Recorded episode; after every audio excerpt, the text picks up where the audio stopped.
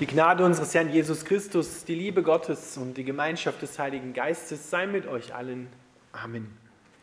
Unser heutiger Predigtext steht im Neuen Testament bei Matthäus im 17. Kapitel, die ersten neun Verse.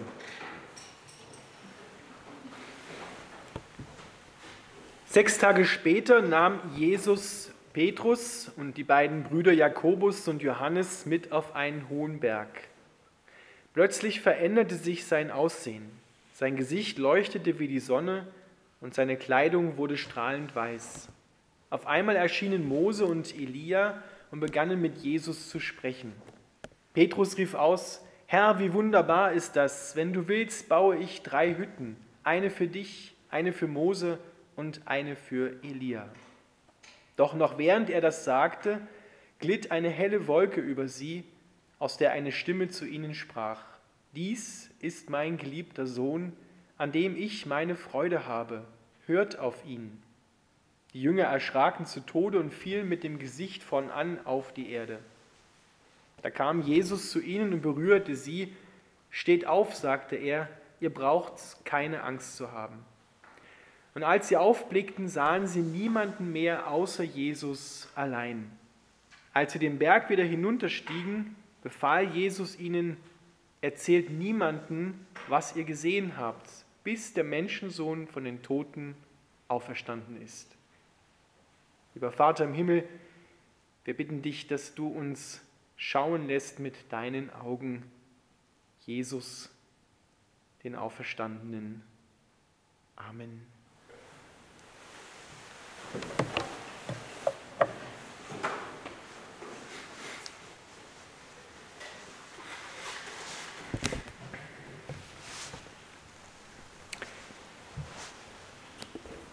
Jeder, der schon mal durch ein Fernglas oder durch ein Teleskop geschaut hat oder ein Mikroskop geschaut hat, der wird gesehen und erfahren haben, dass es in dieser Welt viele unterschiedliche Perspektiven und Dimensionen gibt, von denen wir meistens gar keine Ahnung haben.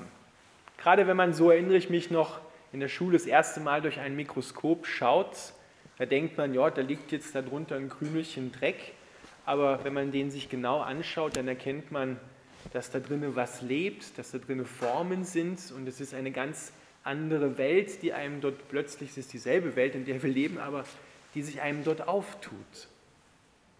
Genauso geht es in unserem Predigtext heute den drei Jüngern, Petrus, Jakobus und Johannes. Die bekommen eine ganz andere und mit ihnen auch wir eine ganz andere Einsicht hin zu dem, wer Jesus Christus wirklich ist. Unser Text beginnt mit einer Zeitangabe, die wichtig ist. Sechs Tage später nahm Jesus Petrus und die beiden Brüder Jakobus und Johannes mit auf einen hohen Berg. Sechs Tage nach was? Sechs Tage nachdem Gott Petrus offenbart hatte, dass Jesus der Christus ist, der Messias, auf den sie warten und der jetzt gekommen ist. Und diese Zeitangabe ist wichtig, weil Jesus befindet sich jetzt auf dem Weg zur Passion, zum Kreuz. Und deswegen geht er auf den Berg, wie er es schon immer getan hat, um zu beten. Er nimmt sie mit auf einen hohen Berg, damit sie dort Gebetsgemeinschaft mit Gott haben.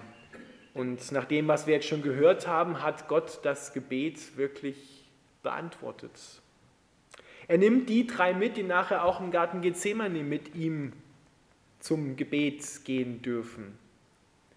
Sie dürfen einen Blick hineintun in die Ewigkeit, denn Gott zieht für sie den Vorhang ein Stückchen beiseite und auch für uns. Und wir dürfen ein Geheimnis schauen, was wir hier nur bruchstückhaft mit unseren Worten, menschlichen Worten versuchen auszudrücken. Aber wir berühren mit diesem Text und auch heute, wenn wir das hören, ein Geheimnis. Aber wir sehen so viel, dass wir darüber froh werden dürfen. Sie sind auf einem hohen Berg und dann passiert plötzlich etwas. Jesus wird verändert. Seine Gestalt verändert sich, sein Aussehen verändert sich und es erfasst auch seine Kleidung. Er wird erleuchtet von der Herrlichkeit Gottes, durchdrungen, wie eingeweicht in die Herrlichkeit Gottes und erstrahlt in einem hellen Licht. Und dann erscheinen auch neben ihm Mose und Elia und die beginnen mit Jesus zu sprechen. Es wird nicht gesagt, was sie mit Jesus gesprochen haben, aber vielleicht haben sie darüber gesprochen, was kommen wird auf der Erde für Jesus, das Kreuz. Und vielleicht haben Mose und Elia Jesus auch gestärkt. Denn das dürfen wir ja auch unserem Text hier entnehmen, dass Jesus diese Stärkung vor dem Gang ans Kreuz gesucht hat. Die Bestätigung, dass Gott wirklich mit ihm ist auf diesem schweren Weg. Und interessant ist, was wir jetzt hier sehen. Dort heißt es, Mose und Elia sind erschienen. Also wenn jemand erscheint, dann muss er ja sichtbar sein, dann kann er nicht nur hörbar sein, sondern erschienen. Was wir hier erleben, ist ein Stückchen Ewigkeit, in der es Zeit, Raum und Materie in dem Sinne nicht gibt. Was bei uns, was wir nur nacheinander denken können, dann passiert das und dann passiert das, Jesus stirbt, Jesus steht auf. Das passiert bei Gott, ist bei Gott immer gleichzeitig schon vorhanden. Also die haben nicht nur eine, eine, eine fiktive Geschichte jetzt einfach gesehen, ja, wie so ein, eine, eine Fata Morgana, sondern sie sehen eine Realität, weil sie einen Blick in die Ewigkeit tun, in der es keine Zeit gibt. Deswegen kann Gott, der ewig ist, Anfang und Ende der Zeit überblicken. Der weiß, was morgen in deinem Leben kommt. Der weiß auch, wie dein Leben verläuft. Der weiß auch, wie dein Leben ausgeht und was dann kommt. Wie herrlich das sein wird. Das weiß er auch schon. Er sieht das in einem Augenblick. Und genauso können jetzt hier die drei Jünger schon auf eine gewisse Weise sehen, was Realität ist im Himmel, in, in der Ewigkeit Gottes, dass die drei, auch Mose und Elia, in der Auferstehung sein werden und auch Jesus diesen auferstandenen Leib dort schon hat. Das schauen sie. Und Petrus, der ist so begeistert von dem, was er da sieht, dass er auf die Idee kommt und sagt, wenn du willst, dann baue ich drei Hütten, eine für dich, eine für Mose und eine für Elia.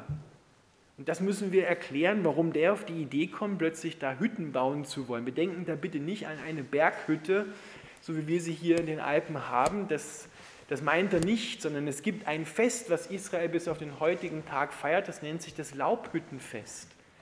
Und beim Laubhüttenfest erinnert man sich daran, wie das Volk Israel aus Ägypten ausgezogen ist, durch die Wüste gewandert ist und da hatten sie ja natürlich keine Behausung und mussten sich Laubhütten machen aus dem, was da da war, aus dem Pflanzenmaterial, um dort Schutz zu finden. Und das Laubhüttenfest ist in Israel das Fest der Vollendung ist das Fest, wo man sich daran erinnert und das schon feiert, dass Gott auf die Erde kommt und das messianische Friedensreich aufrichtet und wo man auch schon einen Hauch davon spürt, von dem, was wir hier sehen, von der Auferstehung, von der Erneuerung aller Dinge. Also hat Petrus einen rechten Eindruck. Für ihn ist das gerade, geschieht das gerade. Er sagt, das, das kann nur das sein, was wir beim Laubhüttenfest feiern. Das schießt ihm so richtig ein. Und deswegen sagt er, lass uns drei Laubhütten bauen, damit ich diesen Moment auch festhalten kann, weil wir sind angekommen irgendwie. Und noch während er das sagt, kommt eine Herrlichkeitswolke, nicht so eine Wolke, wie wir sie draußen am Himmel sehen, sondern eine Herrlichkeitswolke und umgibt sie und Gottes Stimme wird hörbar.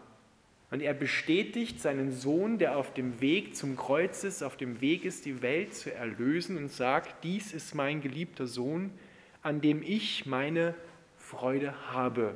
Und wer die Bibel ein bisschen kennt, der weiß, dass er das schon mal gesagt hat bei der Taufe von Jesus, ganz am Anfang. Dies ist mein geliebter Sohn, an dem ich große Freude, großen Wohlgefallen habe, je nach Übersetzung.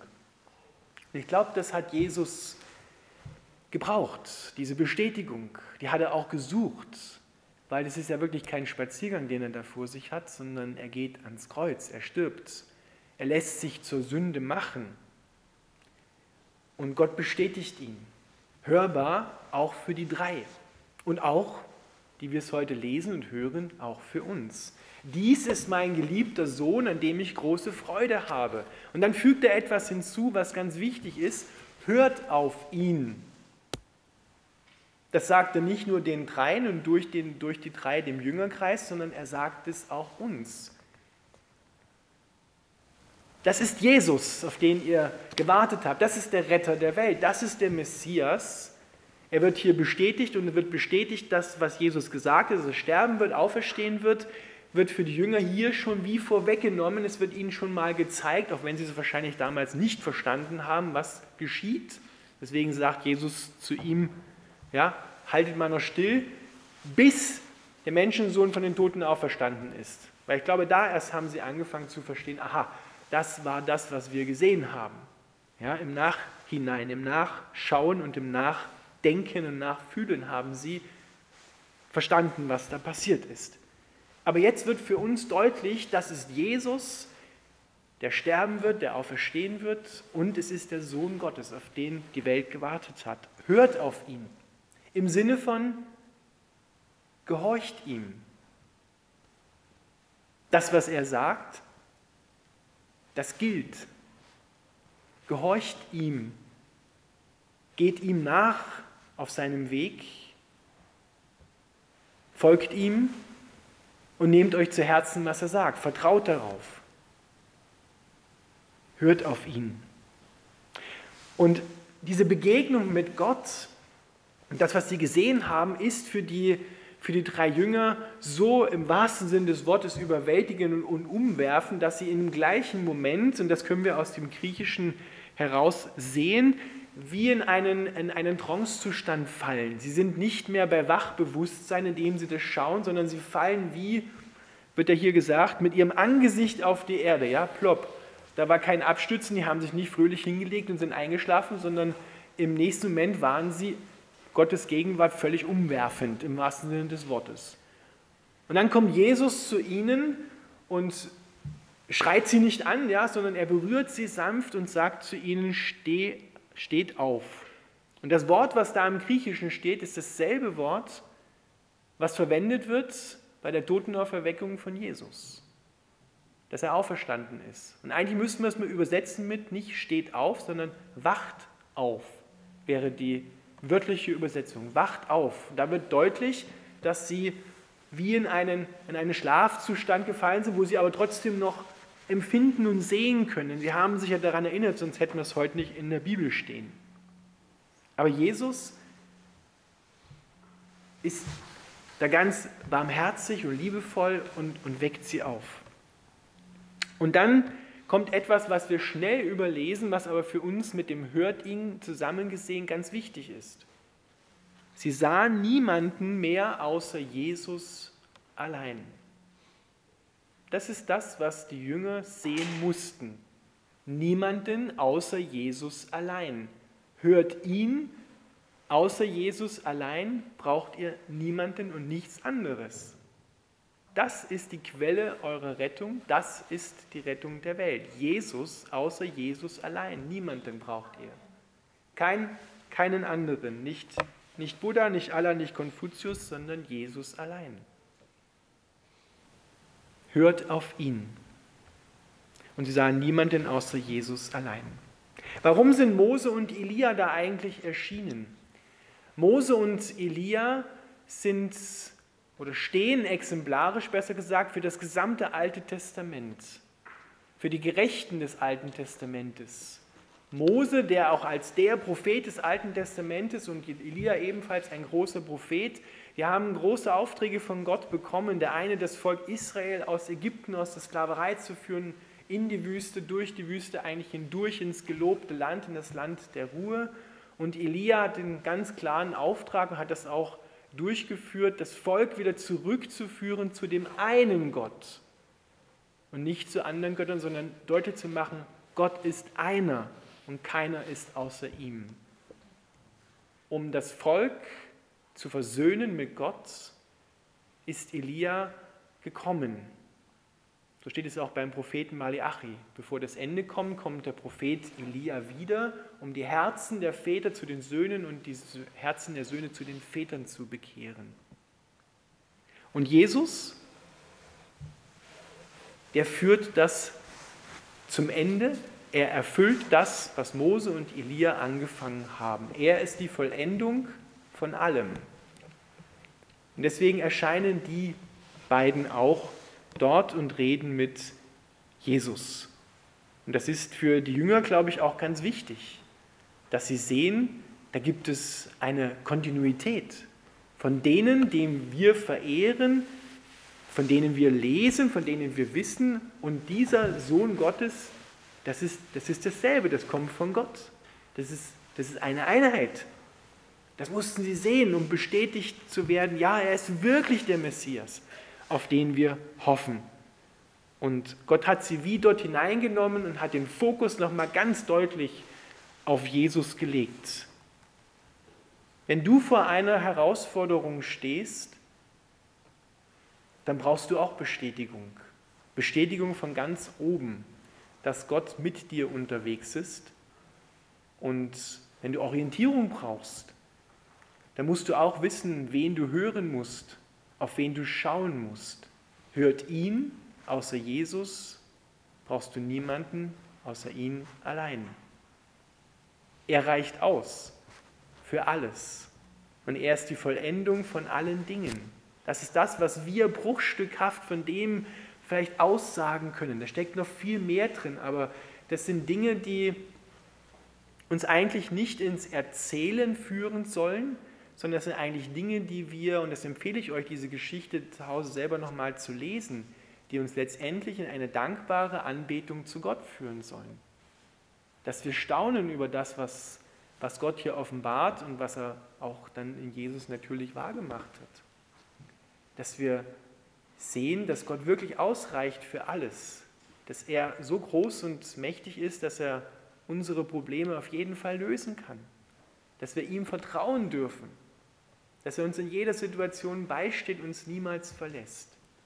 Das ist das, was wir nur im Betrachten die solch, von solchen Worten, von solchen Geschichten von Gott selbst erfahren dürfen, dass er uns hineinzieht in, in seine Herrlichkeit. Denn das ist das, was Jesus hier erfahren hat, auch das sollst du erfahren, wenn du später einmal dann bei ihm bist. Dass du ebenfalls so einen Auferstehungsleib, wie Jesus ihn jetzt schon hat, bekommen darfst. Und seine Lichtherrlichkeit geht heute schon, wie wir es im Wochenspruch gehört haben, über dir auf. Gott beginnt schon damit und wird es dann später vollenden. Es ist nicht etwas, was nur in der Zukunft liegt, sondern es passiert jetzt in dem Moment, wo du es hörst, passiert es. Über dir geht auf, meint nicht Zukunft, sondern meint jetzt geht die Herrlichkeit des Herrn über dir auf, da wo du es gehört hast. Dies ist mein geliebter Sohn, an dem ich meine Freude habe. Hört auf ihn. Und sie sahen niemanden mehr außer Jesus allein. Jesus allein reicht aus. Amen.